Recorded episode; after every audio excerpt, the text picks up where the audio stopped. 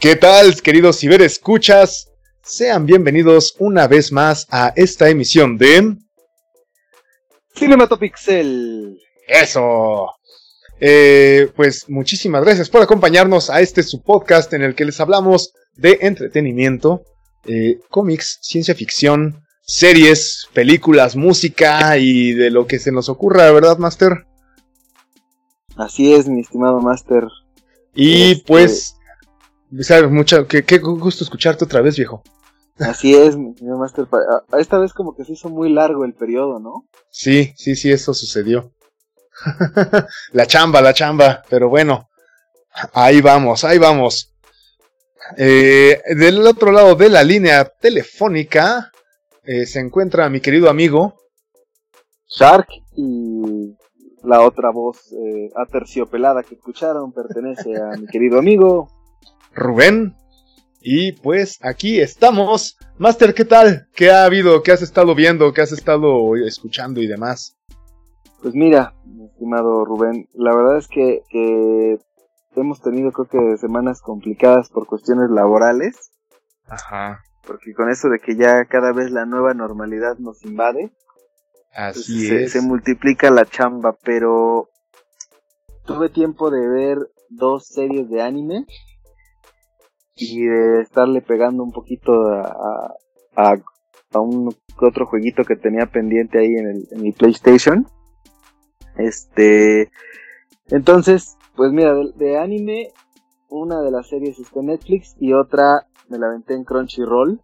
Entonces, este, ya saben que, que la, la, sección del anime conmigo está garantizada. Y este, y tú Las monas chinas.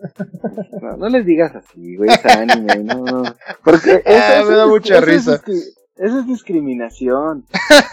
y es generar estereotipos en la gente, por eso no, no. Es, es, pero proviene, me da mucha risa porque proviene de un estereotipo, de hecho. Pero me da mucha risa que muchos amigos que sí son bien animeros, sí lo utilizan mucho y me causan, es un término que me causa mucha gracia, la verdad. Sí, la verdad es que sí. Ah, yo, yo la verdad es que no estuve viendo gran cosa en cuanto a audiovisuales. No tengo uh -huh. pausada, pero aún no acabo Dark, la 3, así que espero la semana que entra ya traerlo eh, listo y terminado. Uh -huh. Pero en esta ocasión les, eh, lo que sí hice fue así como en trayectillos eh, o med puntos medio muertos en los que te da chance de aventarte una paginita al menos de cuando en vez. En el día me aventé un par de cómics y podría este, también hacer una recomendación musical levesona. Entonces esta semana tenemos el rincón de la lectura con Así es. Que, que, que, a decir verdad, ese, ese cliché del rincón de la lectura me gustaría tan solo mencionarlo. Siempre me parecía algo ridículo hasta que me construí en, en, en casa un, mi rincón de la lectura. ¿Sabes? Literalmente es un lugar que solo utilizo para leer. Y llorar un poco de vez en cuando. Sí, a veces, este, no, solo mirar a la ventana, mirar al vacío, fingiendo la ventana. Sí, pero no es, es muy es muy útil, es muy eh, eficiente ¿eh? para echarte al menos una paginita al día. Está bien bueno. La neta es que lo recomiendo hacer un rincón de la lectura. Y aquí podríamos poner como la primavera de Vivaldi. Exacto, te sacas tus pantuflas, este, tu bata y, y mi pipa, güey. Y tu pipa con burbuja. claro. Así, así va a suceder. Bueno, en tu caso sí sería con tabaco, pero. Sí, de vez en cuando sí le, sí le tupo al, al, tabaco. Pero bueno, Master, a ver, cuéntanos, ¿qué anime estuviste viendo, qué animes estuviste mira, viendo esta semana? Mira, voy a empezar, en, en Netflix este, se estrenó el jueves de la semana pasada la cuarta temporada de Seven Deadly Sins, Los Siete Pecados Capitales. Eh, ya, ya habíamos justamente reseñado las primeras tres, hace un par de emisiones y la memoria no me falla. Este, y la verdad, me parece que la serie ha ido creciendo conforme las temporadas han ido progresando. ¿A qué me refiero? Habíamos comentado un poquito ya el preámbulo de la historia, que hasta por ahí hiciste la broma de que te estaba albureando cuando así se llama el personaje. La historia de León Meliodas. sí, no, bueno. no se puede hablar en serio, caramba. este, pero bueno, haciendo esa parte de lado, a mí me parece que la progresión de los personajes se ha construido de una manera muy inteligente. Hay que recordar que esta serie es una coproducción de Sony con Aniplex y de hecho eh, me parece que en los Estados Unidos y en algunos otros países no, no la tiene Netflix sino Funimation porque obviamente al ser eh, Aniplex eh, parte de lo, pues no propiamente comprado por Sony, pero sí tiene, digamos, injerencia directa en Sony Entertainment. Ellos son los que realmente están financiando y Netflix pues puso también su parte de, de lana, ¿no? Realmente ahí para, para el proyecto. Mi primera queja sería, y a lo mejor muchos me van a criticar, pero la cuestión de los doblajes. ¿Por qué? Netflix, si bien anunció que a raíz del tema de la pandemia, no todas las series iban a estar en los idiomas que nos tenían acostumbrados, porque recordemos que en muchas ocasiones había a lo mejor hasta 14 doblajes distintos, ¿no? En mm, chino, en japonés, árabe, francés, italiano, español. Y de hecho el tema a lo mejor para Netflix es que tiene que hacer dos tipos de doblaje en español el español castellano, que ellos le bautizaron como español europeo, y el español latinoamericano. En el caso de, los, de esta temporada de los siete pecados, solamente está en español castellano. No yo creo que no alcanzaron a sacar el doblaje latino.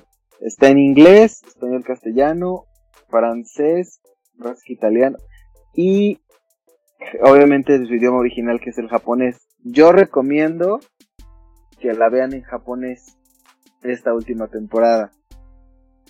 A mí particularmente no me encanta el estilo de doblaje del español castellano, no tengo nada en contra de los españoles, pero mi crítica va en el sentido de que si tú comparas, lo, escuchas, lo ves en japonés, algo de lo que siempre ha sido plausible de los doblajes que se hacen en Latinoamérica y en cualquier región de Latinoamérica, es que tratan de buscar el actor de doblaje idóneo para tratar de tal vez no igualar, pero sí lograr un equilibrio entre el tono de voz del, idioma original y el doblaje.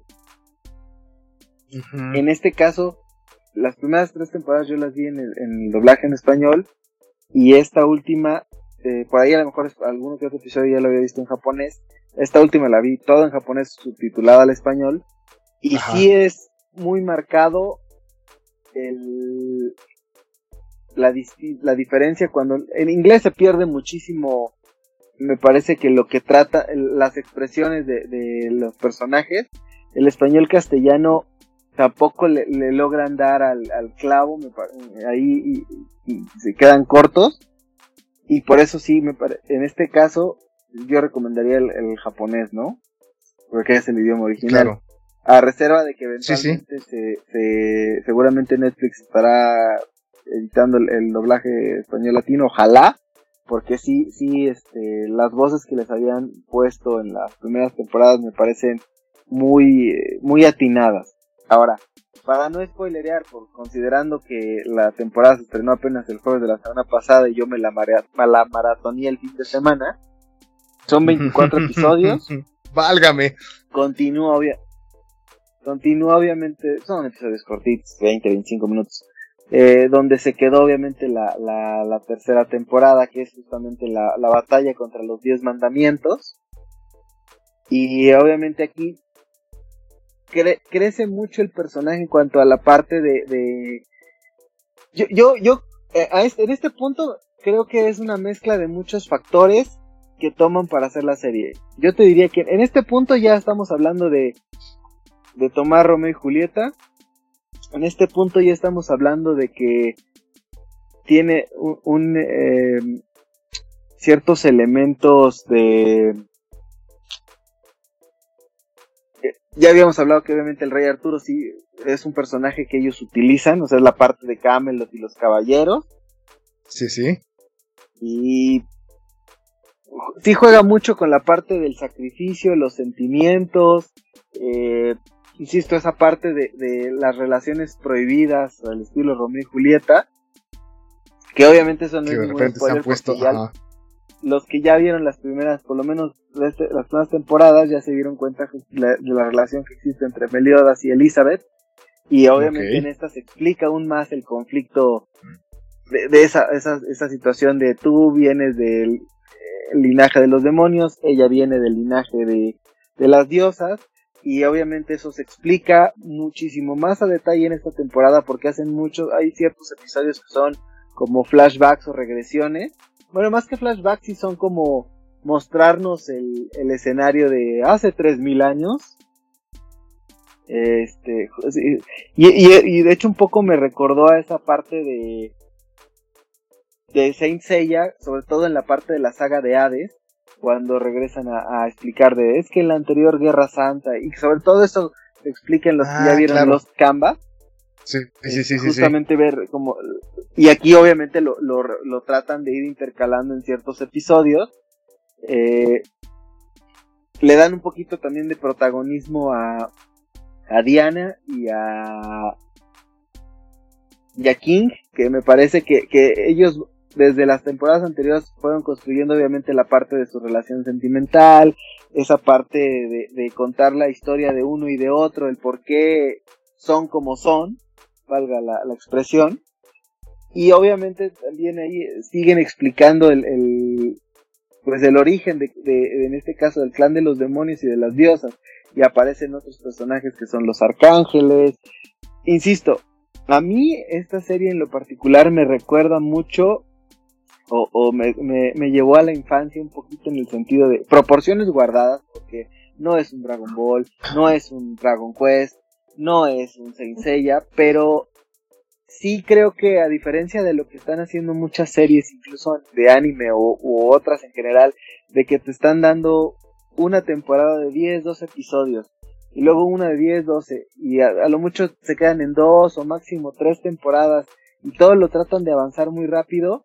Esta me parece que inicia muy lento, la segunda temporada es muy cortita por alguna situación que desconozco pero ya, ya realmente la tercera retoma y esta cuarta igual, o sea, ya, ya es tratar de construir realmente bien las historias de los personajes, sus, sus contextos, la, la, personalidad que le van a imprimir a cada uno, y, al irme, no, no se siente como forzado el hecho de que incluyan otros personajes, sino son parte de la historia que quieren ir contando, y obviamente aquí es este, sí, sí creo que todavía donde les falla tal vez es en la parte de delimitar muy bien el, los buenos, los malos, que siempre existe esa, esa dualidad, ¿no? De, pero aquí también un poquito de el bueno no es tan bueno y el malo tal vez no es tan malo.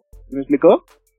Ajá, ajá. Que también lo vimos en otros, en otras series con otro tipo de villanos que después de alguna manera cambiaban al, al lado de, pues, para hacer el bien, ¿no? No necesariamente se quedaban como como Cell en Dragon Ball, que sabías que era el malo más malo, punto, ¿no?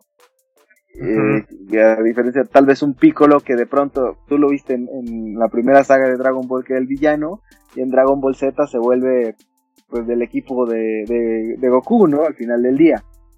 Pero empieza a tener los, sus eh, sentimientos paternales hacia Gohan, bueno, ese es otro tema, ¿no? Ese es otro tema, pero está bueno, sí. Pero a lo que me refiero justamente es eso. O sea, aquí también es un poquito el personaje principal en, esa situación que, que, yo no sé si que, que, me queda muy claro que, que si no sucede en extraordinario e, es muy notorio que, que la serie pretenden que continúe, que no se van a quedar con esta temporada nada más. Entonces sí, sí creo que, que, tal vez le puedan dar un twist distinto al desarrollo del personaje. O sea, sí, sí es como elucubrar muchas teorías de qué podría pasar este, con, con Meliodas en, la, en el contexto en el que está actualmente. ¿Qué va a pasar con Elizabeth ahora? Eh, porque obviamente se revela un secreto muy importante, no voy a decir cuál es, eh, durante los eh, el desarrollo de esta temporada. Entonces, si, si va a suceder lo que en teoría debería de suceder, si le van a dar un cambio radical a la historia, o sea, todo ese tipo de situaciones que me parece que sí enriquecen mucho la historia y, y no se siente como, o sea, van a decir 24 episodios, sumando los anteriores, sobre todo las, las primeras dos temporadas también son largas. Perdón, la, la primera, la tercera, la segunda es muy cortita. Pero, o sea, ya, ya, ya en el cúmulo de episodios ya estaríamos hablando que llevamos como por ahí de más de 50. Entonces sí, sí es este, sí, sí, sí creo que, que vale la pena de estas series de, para echarse el maratón. Si les gusta el anime, vale la pena darle una oportunidad definitivamente a los siete pecados. Si no la han visto, échensela desde el principio. Si no la quieren ver en español, si el japonés, obviamente el idioma original a mí me parece hermoso. Y obviamente el español latino está muy bien hecho. Eh, aléjense del inglés y aléjense de, del español castellano. Pero no, no, no, no porque, insisto, no, no tengo nada en contra de esos idiomas. Pero la realidad es que cuando el idioma original de algo es el inglés, pues, evidentemente así lo hemos recomendado. Pero en este caso, o sea, los animes en inglés creo que sí pierden mucho en la, eh, la en la traducción o en, o en ese, en esa tropicalización a veces. Claro. Eh, no, la verdad es que sí puede resultar un, cambio al estado de ánimo. Depende de cómo lo escuches, porque la verdad es que la voz cambia, depende del acento, nos guste o no. La misma persona no habla con la misma voz así en un idioma, en otro, o incluso en un acento o en otro. Así Entonces, y eso interfiere también un poco, digo, hay por ahí quien está realizando estos, este, estudios sociológicos al respecto de qué tanto cambia una persona en su estado de ánimo con un lenguaje o con otro. Ah, ahora ya, ya digo, ah, para ya, darle paso al rincón de la lectura. Este, antes de... Lo que sí no es un anime para... Mira, yo no te diría que tal vez... Yo no quisiera caer en eso, de, de no es para niños, porque yo creo que a nosotros justamente nos tocó ver Dragon Ball, Dragon Quest, o sea, las aventuras de Fly. Este, nos tocó ver Saint Seiya, nos tocó ver eh, Magic Knight Reart, o sea, las guerreras mágicas, nos tocó ver Sailor Moon, digo, eh, que era hablando de los primeros animes que, que, vimos de este lado, ¿no? Ya, ya en esa dinámica. Y sobre todo, tal vez, si hablamos de Dragon Ball, pues era violencia animada, pues sí, muy marcada. en esta me parece todavía un poco más explícita, abordan ciertos temas. Tal vez lo único que sí recomendaría que si la van a ver, pues los, los menores, los pequeñinos del hogar, este, pues sí la vieran ahora sí que siempre con la orientación de un adulto, ¿no? Para efecto de, por, sobre todo en las partes que siempre fueron las censuradas en, sobre todo en Dragon Ball. Ya, ya, habíamos hablado de ese tema respecto a los, los las partes de, eh, que, que fueron recortando sobre todo en ciertas escenas de Bulma. Sí, claro. Me parece que aquí obviamente no, no hay esa censura. Tampoco están, no, no van a haber escenas de sexo explícito, ni mucho menos. Pero sí, obviamente es esa situación de... Sabemos cómo juegan los japoneses con, con ese tipo de, de comedia, digamos, ¿no? A veces ah, claro pues que, que, que para muchas personas puede decir, ay no, ¿cómo pueden mostrar eso? Pero la realidad es que me parece que también no, no, no cae en lo vulgar, no es nada exagerado, o sea, finalmente es parte de la, de, de, si bien es una serie más de acción, pues sí es un poquito jugar a la parte de la comedia o ese pues como pues decir lo que ha hecho siempre lo que ha hecho siempre los japoneses no en el, anime. Podemos tener por ejemplo también pues, bueno, yo creo que la comedia de Ranma es el ejemplo más claro, ¿no? Así es. Y de hecho, eh, creo que ese tema va a ir más a do cuando, cuando comentemos la segunda serie que, traemos para esta emisión, pero antes de eso tenemos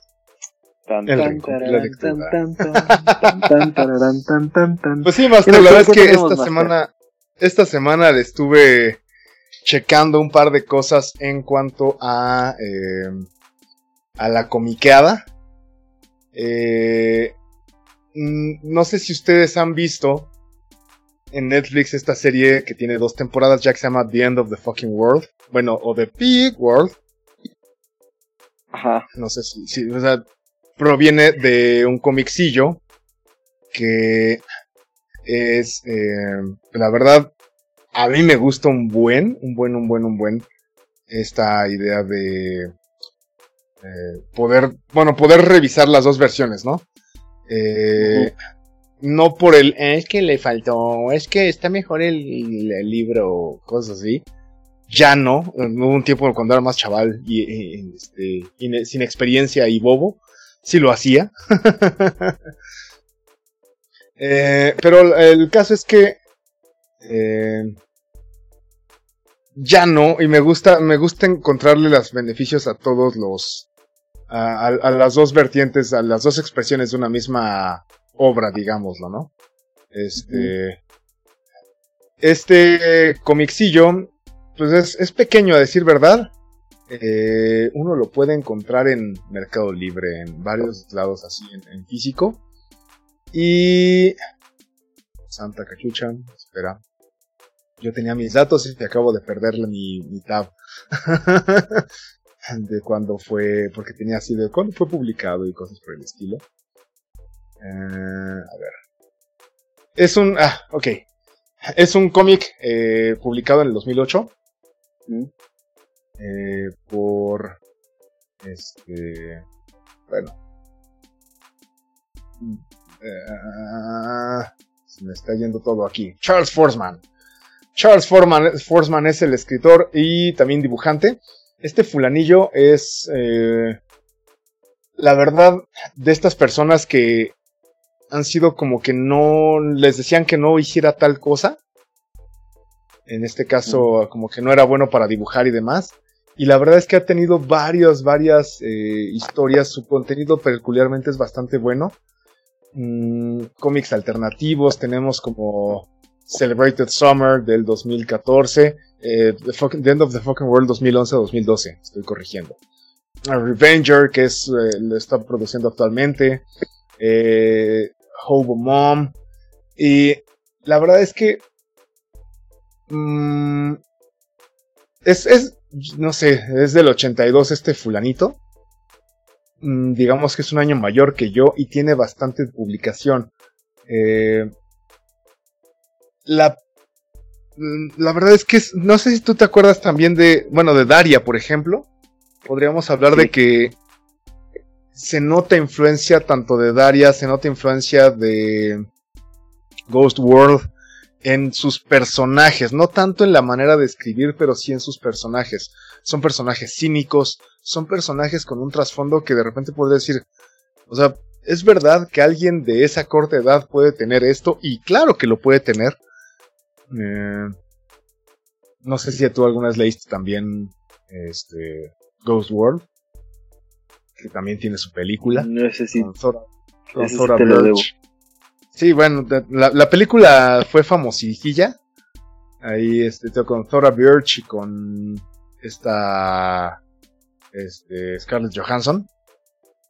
Eh, bien chavitas las dos. Eh, igual, son, son, bueno, en aquel caso, ¿no? Como por ejemplo Daria, como, como Good World, son producto de esta que yo sostengo que es la gran depresión de los 90, depresión oculta. Mm, y en este caso yo creo que esta persona es hija directa de ese fenómeno. Porque si bien ya no pertenece a la época tal cual, creció ahí y se puede ver en sus personajes, como mencionaba, este cinismo y desesperanza, aun cuando son personajes de corta edad, estamos hablando de personajes de 16 a 18 años, ¿no?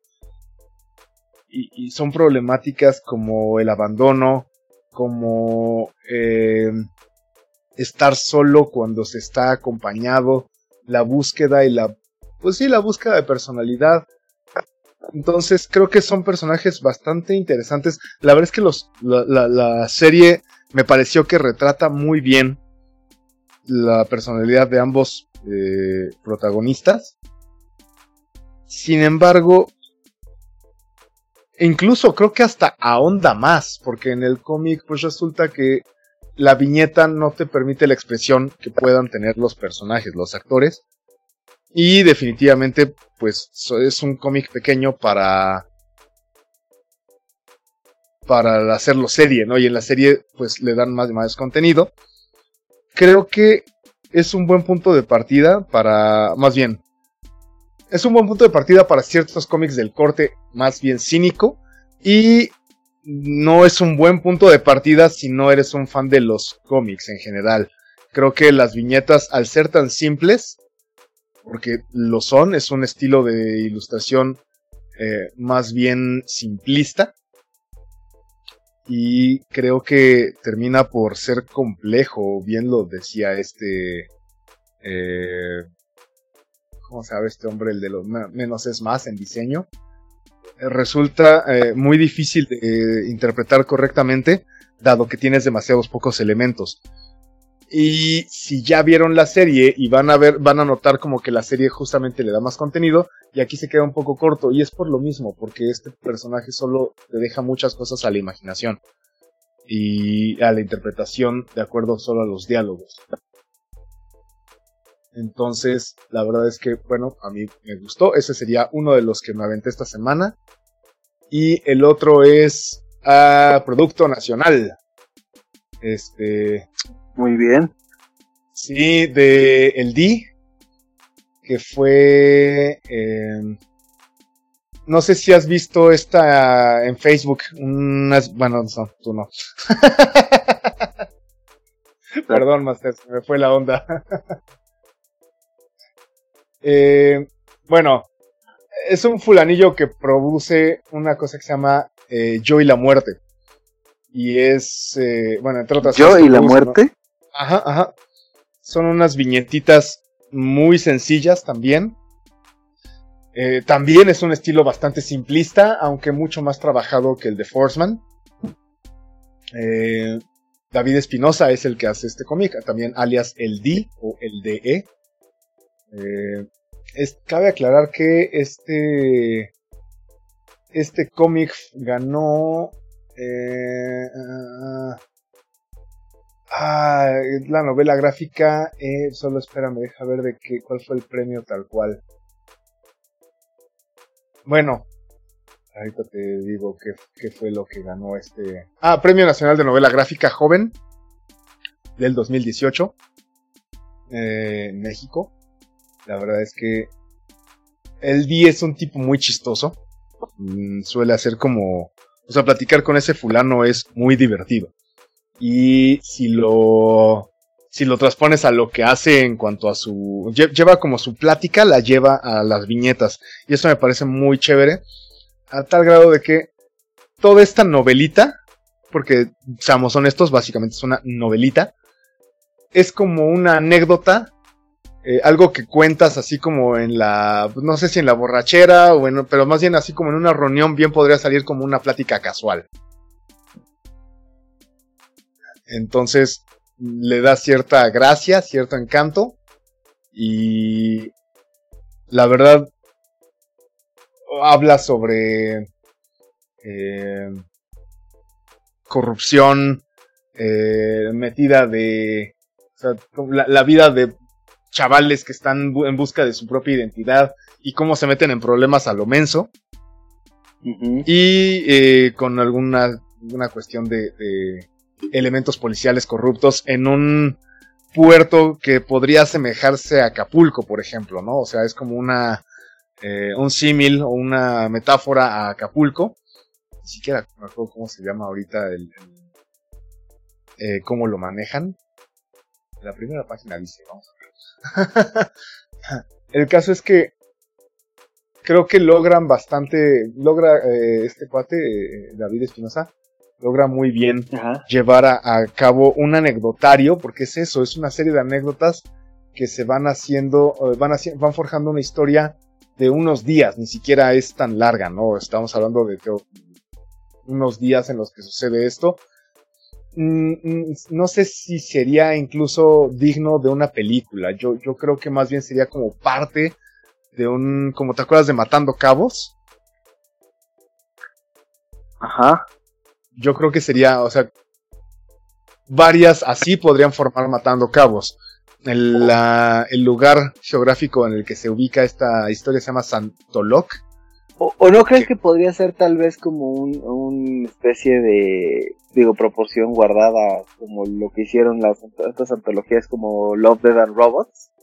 Totalmente, sí, sí, sí, exacto, algo así podría hacerse sin lugar a duda. Y bueno, la verdad es que mm, no sé qué más decir, me gusta mucho el estilo de ilustración de, del D. Es, como mencionaba, es bastante sencillo, es bastante simple. De hecho, él mismo ha mencionado que se ha empeñado durante todos estos años a disminuir la cantidad de trazos que llevan sus ilustraciones. Y que se, entienda lo mejor posible con el menor número de trazos. Lo cual me parece un ejercicio loable.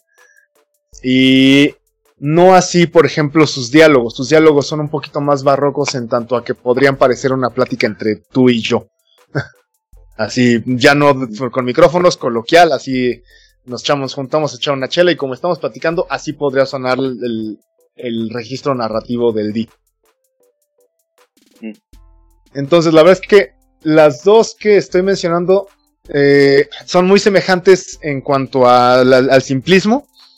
Sin embargo, creo que podemos diferir que eh, en el D, en Nido de Serpientes, es algo bastante ligero, que toca tal vez temas pues socialmente complejos, pero te lo avientas rápido. O sea, um, esta novelita gráfica de... Eh, no sé, ahorita te digo cuántas son, pero estamos hablando de que no exceden las... Sí, o sea, son 143 páginas ya con interludio, tapas legales, este, segunda y tercera de forros, todo ello, ¿no? Estamos hablando de que es bastante corta y se hace muy ligera. Se hace muy, muy, muy ligera. Te lo avientas rápido, te la avientas en tal vez un par de horas, tres horas si acaso. Eh, en cambio, me parece que The End of the Fucking World, si bien también es muy simple y que los diálogos no son tan barrocos, si bien son más bien uh, magros, yo creo que sí se lleva, o sea, la, profundidad que toca esa, esa esta novelita va más allá de lo social, se mete con la psique de los personajes y sin decir gran cosa. Entonces, si, te, si, si no eres muy clavado, igual te la vas a aventar como agua, ¿no? Así rapidísimo. Pero si te metes un poquito más y te, te das a la tarea de, de tratar de meterte en el personaje, yo creo que sí te lleva un poco más, no, no, no se hace tan ligera, la verdad no se hace tan ligera. Entonces, bueno, ahí hay como dos caras de una moneda, de, una extraña moneda. Mm. Eh, si gustan ustedes, eh, el D incluso publicó en su Instagram, lleva a su página, bueno, más no a su página, la página en la que puede uno descargar el PDF gratuitamente. Eh, porque pues parte de su show es distribuirlo, ¿no? O sea, ya ganó, obviamente hay una versión impresa, pero si este cuate yo creo que prefiere que la gente lo lea más que, que lo compre porque eso le da más chamba, ¿no? este, Entonces, bueno, la verdad es que lo pueden encontrar. Y el de Forceman, yo la verdad sí recurrí a googlear este The End of the Fucking World eh, CBR CBZ para encontrar el cómic en digital.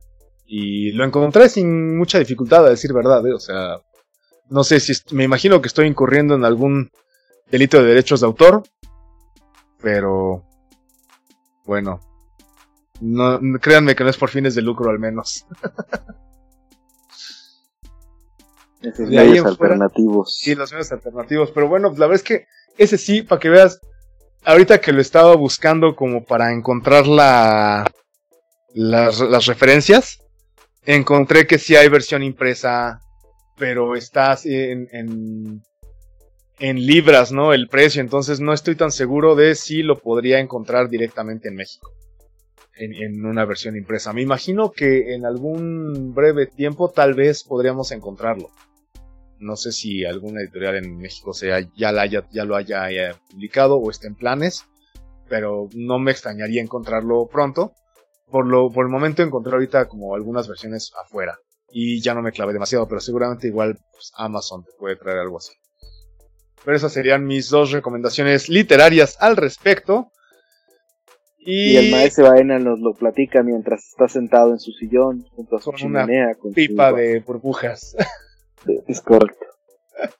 Y nada más por si quieren darle una escuchada, busquen una ah, en, YouTube Emily Autumn, así como Emilia Otoño.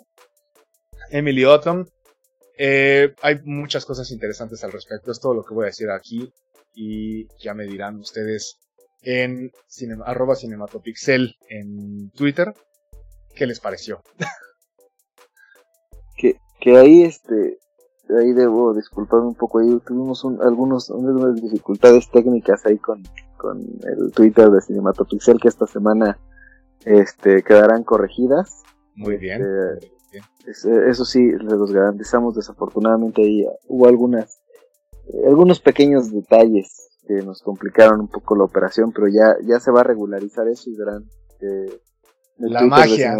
Exactamente, va a estar publicando constantemente ahí información entretenida y esperemos que les resulte útil. Este, de hecho, quiero también aprovechar ahí para hacer una corrección. La semana pasada eh, se dijo en este podcast que es se había pospuesto o se pensaba posponer el State of Play de Sony este, no se pospuso. Mi, consola me cruzó porque me arrojó una notificación de la cancelación del evento anterior. este, por lo cual ah. me disculpo ahí, eh, un, un, enorme disculpa ahí para nuestros podescuchas. Está bien. somos humanos, mi querido. Este, sí, mi consola me cruzó. Este, entonces, este, sí, sí hubo evento de Sony, se llevó a cabo.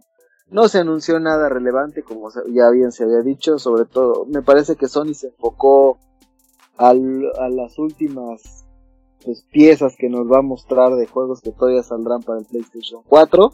Sí hizo alguna que otra mención de ciertos juegos que aparecerán para el PlayStation 5, pero realmente nada extraordinario. Creo que lo mejor que se mostró es el avance de Crash Bandicoot 4. Este, yo, y, lo, lo, demás me parece como pues no, no quiero minimizar, pero honestamente ya se veía que era un evento más como para lanzamientos próximos y no tanto pensando a futuro. Este, entonces dicho esto, quisiera también aprovechar para las noticias de la semana, las breves. Las breves de la semana. Que luego no son tan breves. No, pero sí, esperemos que sí sean breves. Eh, 343 Industries, desarrolladora de Halo Infinite, Juego que se había anunciado que estaría disponible hacia finales de noviembre, diciembre con el lanzamiento del Xbox Series X. Eh, se retrasa a 2021, no la consola, solo el juego. Eh, ok. 343 en un, en un comunicado que desplegó en sus redes sociales refirió que preferían dedicarle un poco más al desarrollo del juego para que estuviera en 2021, lo cual me parece que la industria y los fans de Halo aplauden considerando el patético trailer que mostraron en el evento de Xbox, porque la verdad sí dejó mucho que desear. De hecho, ese, ese Grunt o Grunt, no recuerdo cuál es el nombre del personaje, que era como un gorila, que dijeron que se veían como gráficas del Xbox 360. Entonces sí, sí le pegaron con un tubo a, a, a 340 y a Microsoft por enseñar un Halo. O sea, además, siendo que Halo es, me parece que, que su carta más fuerte y, me parece que era pues obviamente su lanzamiento estelar para, para, arrancar con su consola. Y van a tener que buscar otro buen gancho para, para publicitarse, me insisto, ya lo comentamos en, su momento, ellos deben apostarle sobre todo al Game Pass porque sin Halo de inicio no tienen muchas otras cartas fuertes como si las tiene Sony o como si las tiene Nintendo. Que ojo, Sony todavía, pues, hasta el momento, como cartas fuertes, tendría solamente Spider-Man Miles Morales. No, no, este, no ha dado fecha para Ratchet Clank, que me parece que sería, si, si Sony lo alcanzara a sacar, un vende consolas automático. Que me parece que Miles Morales, por la licencia o lo que representa Spider-Man, sí puede representar un, un, un punch para las ventas, ¿no? Pero bueno, este, en otras noticias, eh, Nintendo lanzó un Twitter el día de hoy bastante extraño que generó especulación de muchas personas, donde aparece una imagen de Mario que le pone Keep Calm Mario Stay Cool. Entonces se ve como Mario en la playa.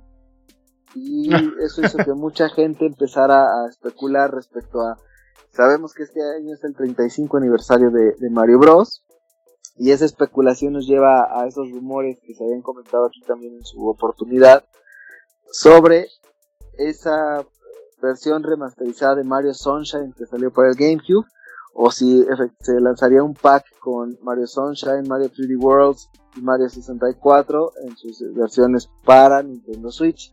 Digo, eso sigue siendo un rumor, no hay nada hasta el momento, pero ese tweet pues ya hace por lo menos pensar o suponer que, que Mario Sunshine podría tal vez llegar en versión remasterizada para el Switch. Insisto, eso es una especulación de su servidor y que también ha estado en muchos medios como tal, este, como un simple rumor, ¿no?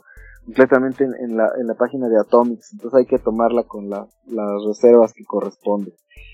Eh, hablando de algunas notas un poquito alejándonos de los videojuegos, eh, el 22 de agosto se va a llevar a cabo el DC Fandom, donde obviamente DC Warner van a pues se enseña, de hecho han estado ahí viciando varias cosillas, este, pues, y utilizando las licencias que tienen, en este caso La Mujer Maravilla, Batman, Black Adam, que bueno, los que no Black Adam va a ser interpretado por Dwayne Johnson, o sea, The Rock, que dicho sea de paso, salió por segundo año consecutivo como el actor mejor pagado este, de Hollywood entonces, pues sí, sí, está muy de moda nuestro queridísimo The Rock.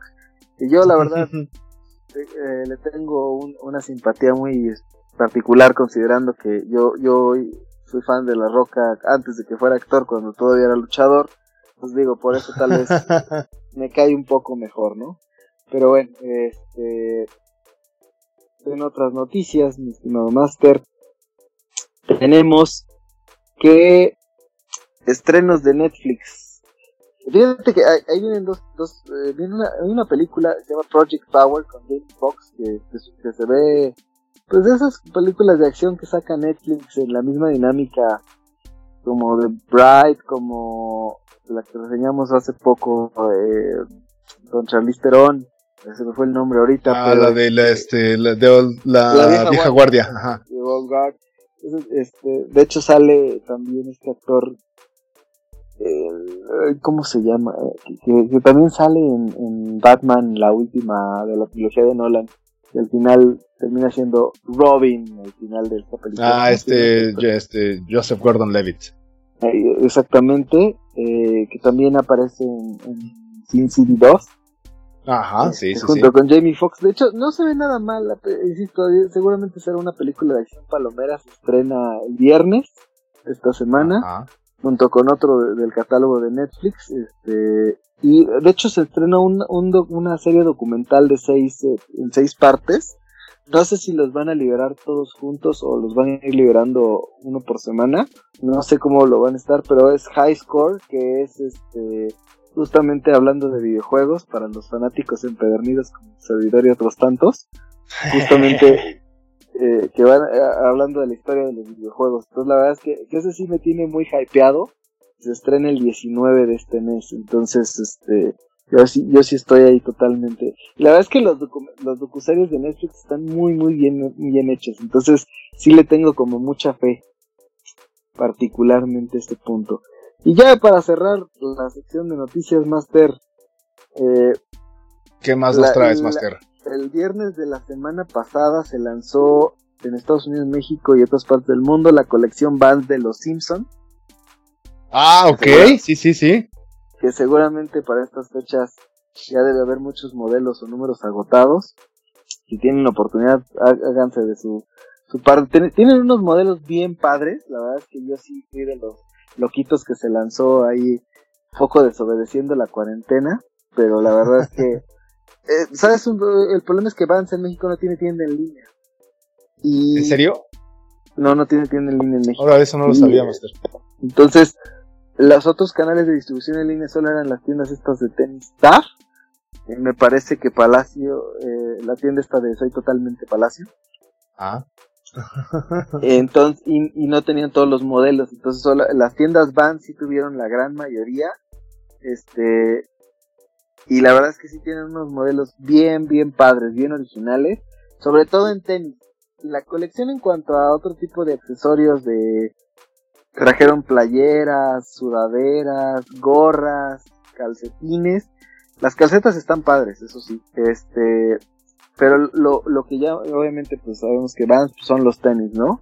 Claro. Ahí sí, sí tienen unos modelos bien, bien padres. Si tienen oportunidad de hacerse de unos, bien vale la pena la, gente que los colecciona. Lo, tienen un modelo para chavas de Lisa, está increíble. Este, Lisa for President, color moradito, están súper padres este, de, en esos modelos de Vans, de, haciéndole publicidad, pero de, de botita donde está la familia Simpson. En uno de los tenis se ve la familia como la conocemos actual y la familia retro de, de esos episodios viejos que ya, ya no se utilizan o no se utilizaron. Este, son de los que yo destacaría más. Tienen un modelo del Barto que también está muy padre, uno del Barto. estos de Embota son el, el, el modelo clásico Half Cab de, de Vans. Así es. Ok. ya los, de los, de Choclo, te digo que hay unos del bar de... Creo que a México no llegó un modelo que sí estaba en Estados Unidos bien padre, de Don Barredora. híjole, ese también estaba increíble. La verdad es que sí, van a unas colecciones bien padres. Este. Que, que vale, valen la pena, honestamente. Ya, este bueno, y también salieron eh, la segunda parte de la colección de Lego de Super Mario. Ya, ya vi que estabas hypeado con eso. Sí, no, yo la verdad sí soy súper fan de ese tipo de cosas. Salió el castillo de Bowser. Este, la, la consola NES de Lego se agotó en cuanto salió y eso que estaba en casi 5 mil pesos y eso así voló. En, 20, en 12 horas ya no había. ¿Cinco este, varos? Sí, sí, sí. Ah. Y, solo estuvo disponible en la tienda en línea de Lego. Ok. La, colección de Lego de Super Mario todavía estaba disponible a, me parece, precios razonables en Amazon. Y en la tienda en línea de Lego me parece que está sobrepedido, pero todavía hay en existencia. Este, y, creo que ya son todas las, notas rápidas que tenemos. No sé si tú traigas alguna otra, Master. No, no, nada de, nada de notas. Y bueno, entonces pasamos ya solo otro comercial. Este está este mes descargable para los que tienen PlayStation Plus, un juego que también está en Steam. Híjole, qué cosa más divertida es Fall, Fall Guy. Qué maravilla. E, es un juego que podrías equiparar. ¿Te acuerdas de aquella carrera de botargas de otro rollo? Ajá, sí, claro. Haz de cuenta eso. ok es algo súper básico. Que de hecho el juego lo distribuye Devolver Digital, que sabemos que también es garantía de, diversión. Pero bueno, no, no, ellos no son los desarrolladores, pero este, la verdad es que Fall Guys es tan simple, pero tan divertido a la vez. Insisto, es como una carrera de botargas, porque tú manejas un muñequito que justamente le puedes poner una botarga o de lobito o de pollo, o puedes ir conforme vas jugando, progresando, y, parte de lo que tiene el juego también seguramente es esa parte de, de las microtransacciones para irte haciendo de, de botarguitas diferentes o de diseños. Bastante colorido. O sea, tú juegas en, en, una modalidad de... Son 60 jugadores eh, por partida a la vez, en línea. Empiezan 60 y obviamente para la última... Son, me parece que 5 o 6, 5 o 6 rondas. Para la última ronda sobreviven a lo mucho 10 o 8 jugadores son minijuegos, pero insisto, los primeros donde están los 60 es el caos total, porque puedes empujar al de al lado y lo tiras o te tira. Entonces sí, sí es, son como carreras de obstáculos. ok, ok, ok. El juego es sumamente divertido, sumamente adictivo. Para Steam está en un precio bastante razonable. Ahorita está gratis todo este mes para los miembros de PlayStation Plus. Entonces sí, yo lo recomiendo muchísimo. Créanme que se van a divertir como enanos porque vale la pena totalmente el, rato que le quieran dedicar. cada, cada carrera, porque son distintas, es sumamente divertida y sumamente entretenida, insisto. desde el esquivar los obstáculos, evitar que los otros, los otros botarguitos que van corriendo contigo te avienten, o que de pronto tú agarres y jales a uno y no lo dejes avanzar y se caiga por tu culpa y pierda, o, que quieras llegar entre, obviamente para no ser eliminado y tengas que ahí, son diferentes minijuegos. La verdad es que los que jugaron Mario Party, o los que han jugado ese tipo de juegos, que traen muchísimos minijuegos en uno, lo van a amar. Y la verdad, insisto, para hacer de 60 jugadores en línea, tiene muy buenos servidores, yo no encontré nada de lag, y ahorita encontrar partidas es muy fácil. De hecho, los primeros días fue tal la demanda que tanto en Steam como en el Play se les cayó el servidor. Ahorita ya solucionaron este tema, pero la verdad sí, sí está muy, muy divertido. Venga. Y bueno, esa fue la recomendación aparte. Y ahora sí, ya este, ¿tú, tú vas a comentar algo más? No, no, no, no. al segundo anime de, de, esta semana. Ajá, a ver, venga. Que ya habíamos venga, la ¿Qué más viste? que, que, fui buleado sumamente por tu, por, por tu parte. Este, y de hecho, esto lo vi en Crunchyroll y, y debo decir que, que, activé el periodo de prueba de Crunchyroll justo para ver esta, la segunda temporada de esta serie. No para ¿Y tu, mamá, ¿Y tu mamá sabe qué es lo que estás viendo?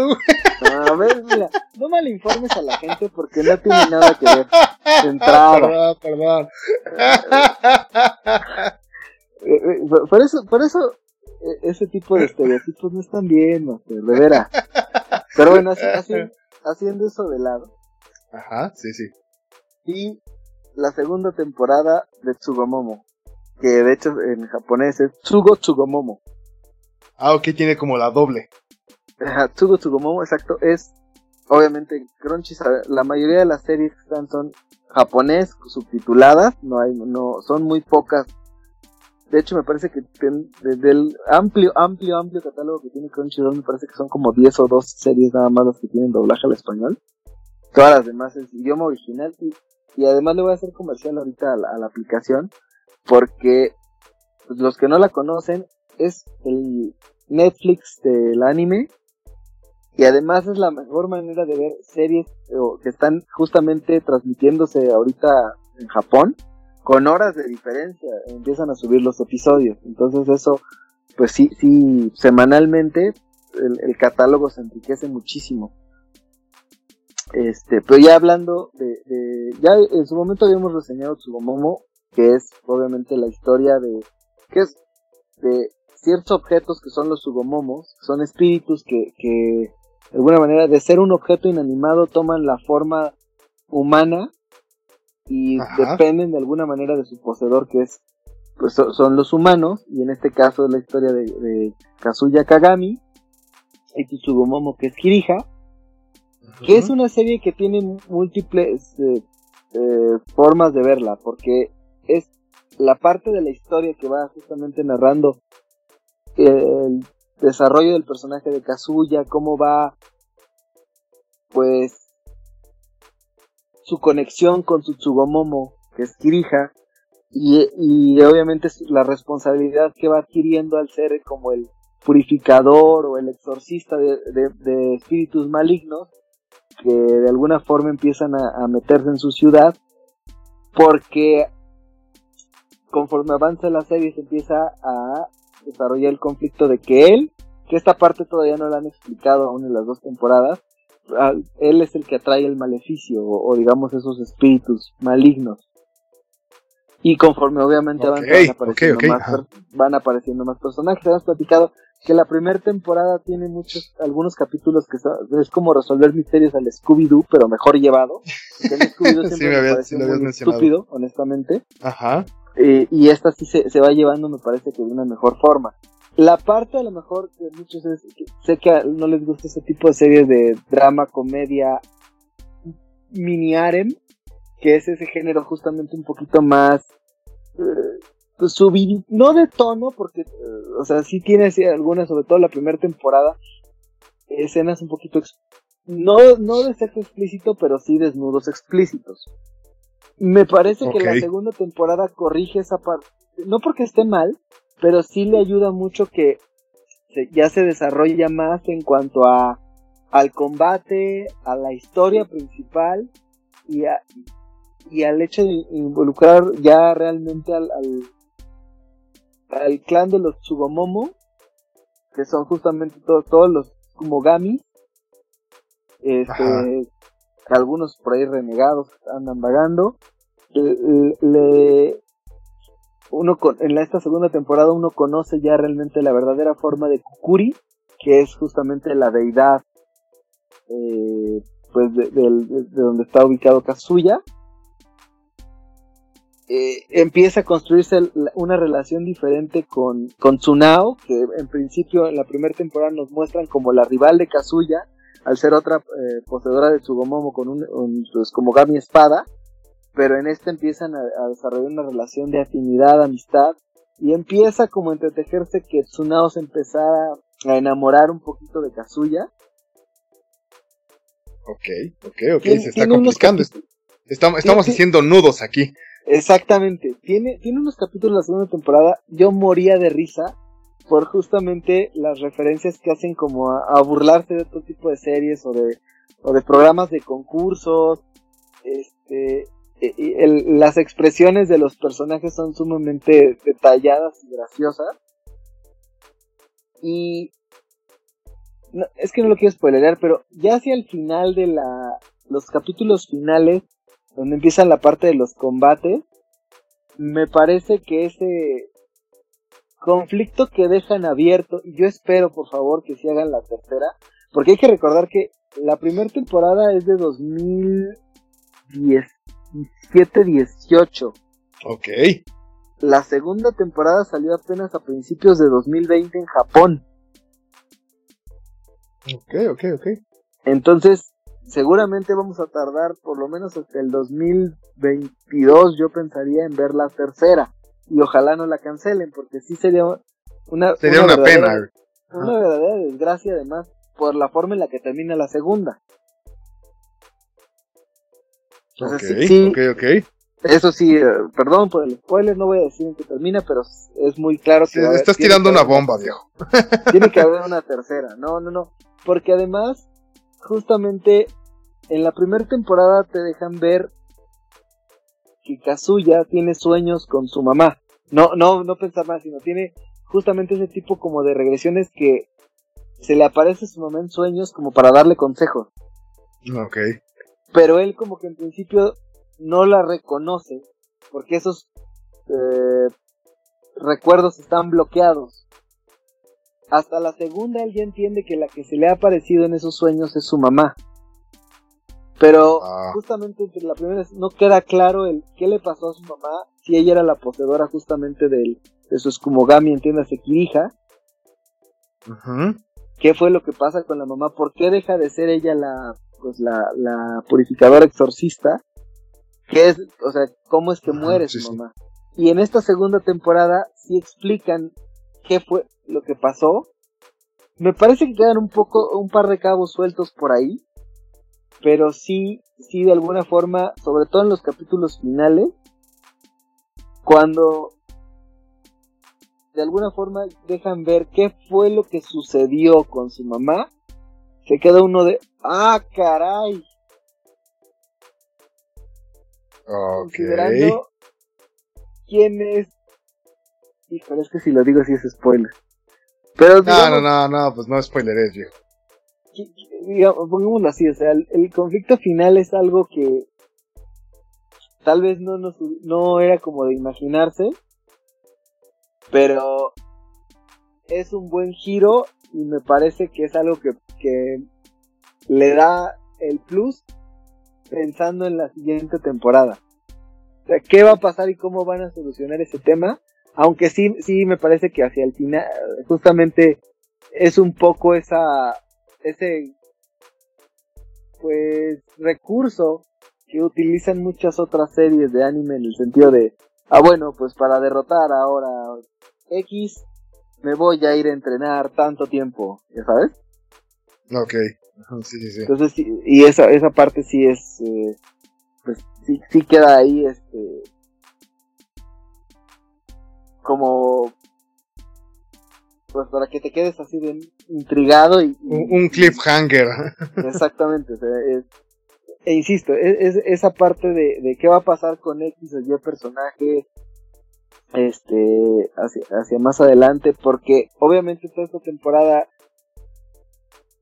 la, la relación que tiene obviamente Kazuya con, con Kirija me parece que no ya no es tan profunda como la que tienen en la primera temporada porque insisto aquí le tratan de dar un poquito más de peso me parece al personaje de Tsunao.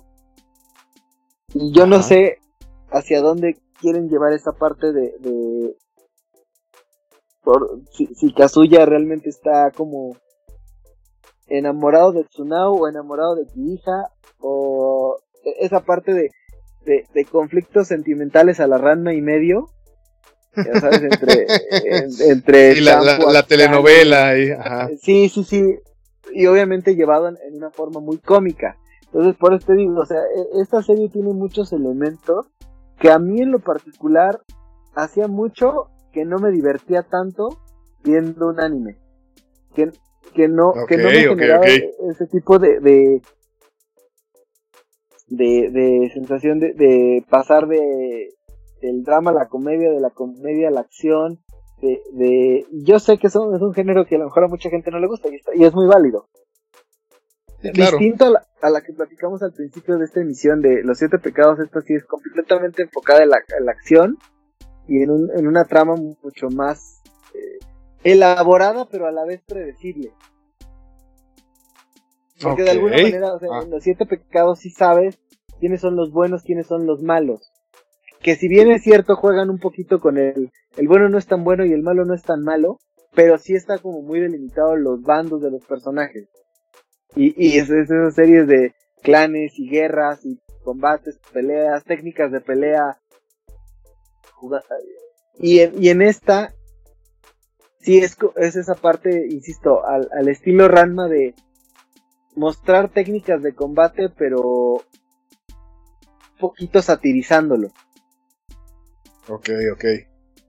Y, y me parece que, insisto, el hecho de que, que, que en esta segunda temporada hayan minimizado el, las escenas, digamos, poquito subidas, las escenas picantes o subidas de tono, me parece un, me parece un acierto.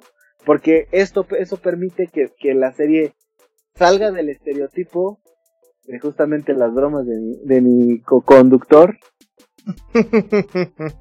y, y, pueda posicionarse justo dentro de un target mucho más amplio. Porque ya no es abusar justamente de, de ese de ese, ese chiste fácil o de esa escena pues incómoda para ciertos espectadores tal vez. Entonces sí, sí juega un poquito, pero ya con la parte de, de esa pues comedia más que nos tiene acostumbrados el anime. Pues un humor más, más típico, sí. Exacto. Y que dicho sea de paso, también hay un OVA intermedio entre la primera y la segunda temporada que pueden encontrar en medios alternativos, pero ese sí, híjole, ese sí es para adults only. Ok, ok. Y tiene unas escenas muy subiditas y muy pasadas delante. muy bien, te diría, te diría que Loba, por, por esa misma razón, a mí no me encantó.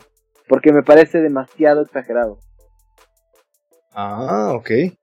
Pero, pero bueno, ya, esas son las recomendaciones de la semana. Denle una oportunidad. ¿Tiene oportunidad? Sí la recomiendas entonces. Ya entiendo que te gustó bastante y la recomiendas amplísimamente. Mira, si, si me pusieran a hacer un listado, no, no sé decir en qué, en qué, en qué orden los pondría, pero si me pusieran a hacer un listado de los 10 animes que más me han gustado en la vida, si aparece. La pondría en el top 5. Wow, ok, ok, ok, ok. en estas dos temporadas, definitivamente la pongo en mi top 5 de animes de, de, de un top 10 de toda la vida. Ok, madre, eso, está fuerte, eso está fuerte. Y la pondría, o sea, justamente para, insisto, para mí, digo, yo no soy ni el curador más experto, simplemente soy, como muchos de nuestros escuchas, un aficionado al anime como muchos otros, ah. pero para mí, o sea, yo la pondría en mi perspectiva, dentro de la misma cancha que pondría un Dragon Ball, que pondría un Dragon Quest, que pondría un Saint Seiya, que pondría un Ranma, que pondría un Death Note. Oh. en ese mismo, eh, digamos que se sentaría a comer en esa misma mesa, para mí. en las dos temporadas, o sea que son apenas 24 capítulos entre las dos temporadas, porque cada una tiene 12. Yo sí la, yo sí sentaría a Tsugomomo en la misma mesa que las que te acabo de decir. Para mí. Ok, ok, ok, eso está chido. Wow. Pues, sea pues, vamos a echarle un ojo. Ya, o sea, sí, sí le estoy, sí le estoy comprando, eh.